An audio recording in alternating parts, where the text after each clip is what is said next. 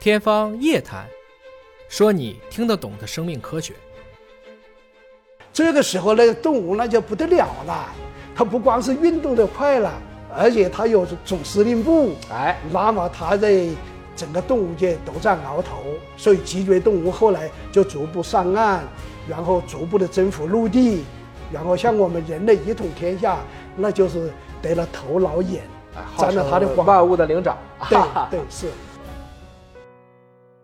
我们这里还有几个问题，可能咱们得给观众去解释一下哈。我们知道这个按照三界系统吧，反正动物、植物、微生物，这是大家一般这么分的。动物界呢，您刚才特别指出了有基础、有圆口、有后口。您能简单的讲一下这几个之间的区别是什么？哦什么样的动物是基础？怎么就到了圆口？又为什么最后变成了您说的高级的后口对。啊？对，这是动物界划分为这个三个亚界啊，这大概几十年前是生物学的一个共识。它的标准是什么呢？第一个是形态学，形态学哎啊，第二个关键的是发育生物学，哎发育第生物三个后来又补充了分子生物学，分子生物学分子生物你很熟悉，从是基因上我就不讲了，它的主要还是根据发育生物学。发育生物学啊，就是在胚胎的时候，它胚胎如果只有两层，两层有个内胚层和外胚层，哎然后它只有一个开孔对一个外，开孔，这个开孔既到口又到肛门，嗯只有两个胚层，我们叫双胚层动物，双胚的动物。对，就是下面的基础动物，啊，基础动物，就比如说珊瑚、珊瑚、啊水母、水母，哎哎，这就是属还于有一基个础比动物。它还低等的，我们叫多孔动物啊多孔动物就是海海绵绵动物类的啊对这一类它还啊谈不上双胚层，后来又把它归到双胚层里明面。白，这一类它的就是比较基础的，就它胚胎时候只有两层，胚胎就的是时候外胚层和内胚层。明白？它原来是呃受精卵，然后分裂成两个、四个、八个、十六个，哎这你都很熟悉，是成了桑葚胚，是最后成了这个囊囊胚胚哎囊胚后面有个挖下去哎，动物一个就凹是吧凹下去留一个孔，留一个，孔，这个哎，孔就是它的口，这个就是既是口，又是肛门，又是排泄的是的，所以它比较低等。嗯，它不需要很多能量啊要么它是飘扬，它不需要运动，要么对它固着。对，所以它这个双胚层动物啊，运动也比较弱，明白所以整个新陈代谢的等级啊是比较低的。啊？ 后来呢，可能是在你们基因上有一次什么突 破，让它产生了一个中胚层。中中胚层胚层也有多种产生办法了，哎是什么长胚期啊，和哎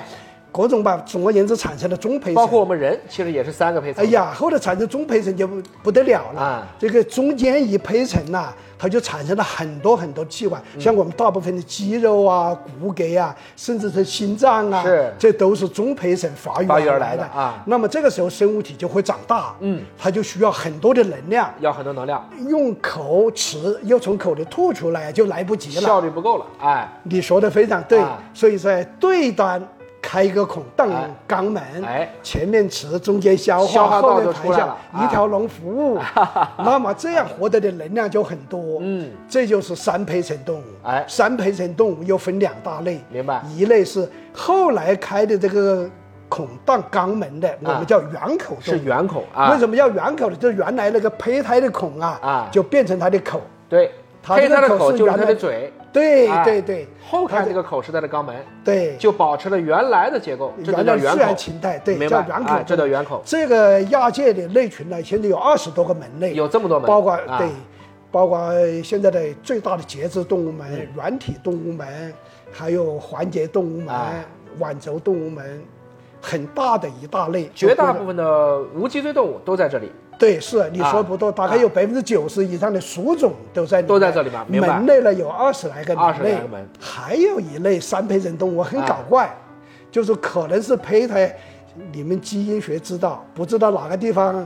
出错了啊，，到止了。狗和肛门颠倒过来了，啊就是原来胚胎的孔啊，它没有变成口，它当肛门用，嗯反过来它了对端呢开一个口来吃东西，明白？啊它从后面进来，然后消化要从口里出来，明白口刚颠倒，哎这个口是后来出现的，叫 do it storm 啊这个我们中文翻译成后口动物。后口动物日本人把它翻译成心口动物，心口也有道理。中，我这个口是新产生的，后产生的跟啊原来那个圆口不一样。不一样啊这个里面也包括了有六个大类群，我把它叫六个门类吧。六个门啊哎，就是最低等的布袋类里面有几匹动物门，啊很集体熟悉的五福对称的，啊海还星有跟它是吧的这一类的海星，啊还甚至海参也是。海参也是啊，哎棘皮。你啊看见它是一个两侧对称，实际上它还有啊，五福对称，还是五福对称对啊，明白啊。哎，海星呐、海胆这是一类，还有一类呢叫柱头虫，头虫半熟动物，半熟好像是脊索，它前面有半个脊索，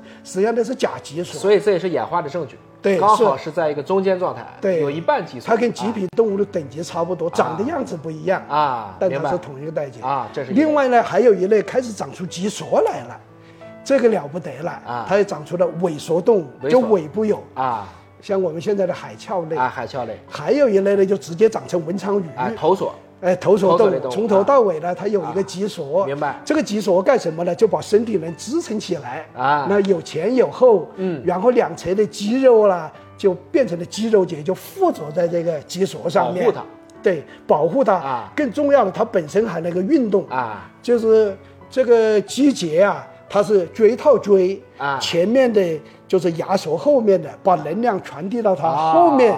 那个尾巴这么一摆啊动明白，了聚集能量，它就能快速就前神经进系。统和运动系统高度的融合了，对啊哎对便于它发号指令，对然后这个运动过起来程，我把它叫做运动系统的革命。运动系统的革命就是为了从您说的这个就头长索成了脊索，有脊索开始前后对象，两侧对象，两侧的肌肉呢又能够聚集能哎量向后面。这个时候还有一个问题，就它的肠道啊，终点是在末端的话就有问题，太远了，